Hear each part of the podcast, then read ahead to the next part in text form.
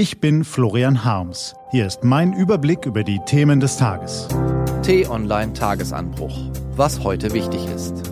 Montag, 8. Oktober 2018. Das Drama Kavanau, Schicksalswoche der Union und Trainerkarussell. Gelesen von Christian Erl.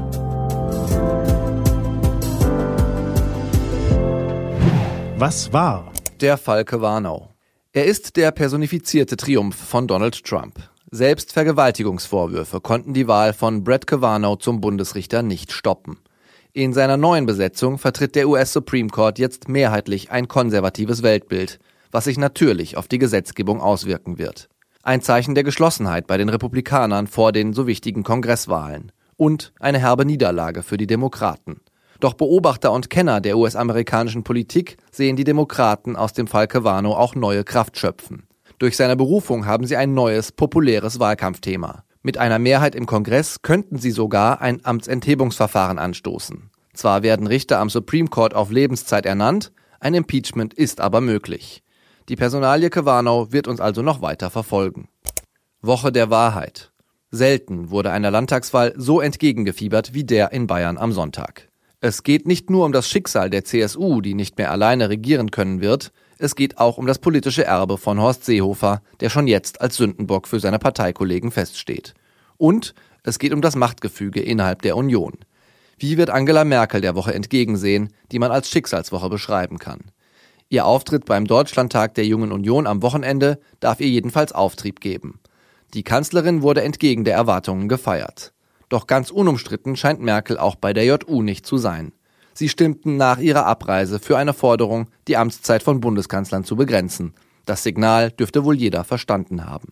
Trainerkarussell. In der Rückrunde der vergangenen Saison war Stuttgart-Trainer Taifun Korkut noch der gefeierte Mann. Er führte den VfB aus dem Tabellenkeller und machte ihn zur zweitbesten Rückrundenmannschaft der Liga. Doch von dieser Euphorie war in der aktuellen Spielzeit nicht mehr viel zu spüren. Nach der Niederlage in Hannover zog VfB-Boss Michael Reschke die Reißleine und beurlaubte Trainer Korkut. Auch der Stuhl von Bayern-Coach Nico Kovac wackelt. Der blutleere Auftritt bei der 0 zu 3 Heimpleite gegen Mönchengladbach hat verdeutlicht, der deutsche Rekordmeister befindet sich in einer handfesten Krise.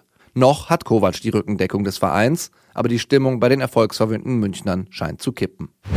Was steht an? Auf t-online.de geht's heute auch um diese Themen.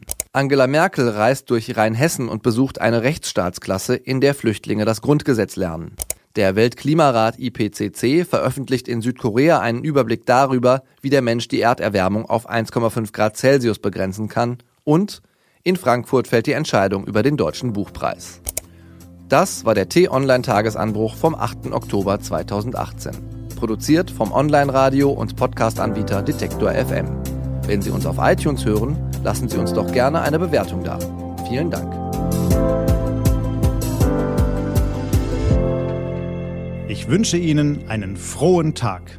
Ihr Florian Harms.